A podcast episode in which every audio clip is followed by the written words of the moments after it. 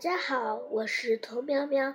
今天呢，我要给大家分享一首古诗，叫做《回乡偶书》。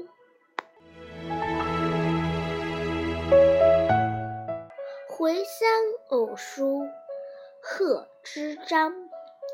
少小离家老大回，乡音无改鬓毛衰。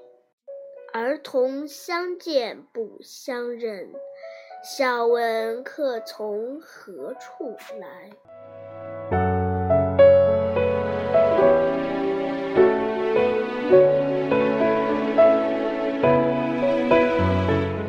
这首诗的意思是：从小就离开了家乡，一直到老了才回来。虽然家乡的口音并没有改变。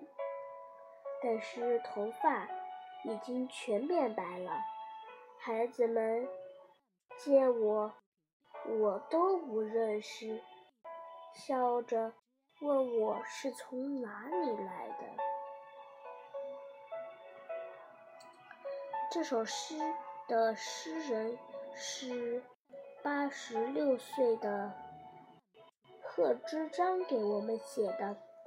表达了对故乡的深情和回家后的喜悦。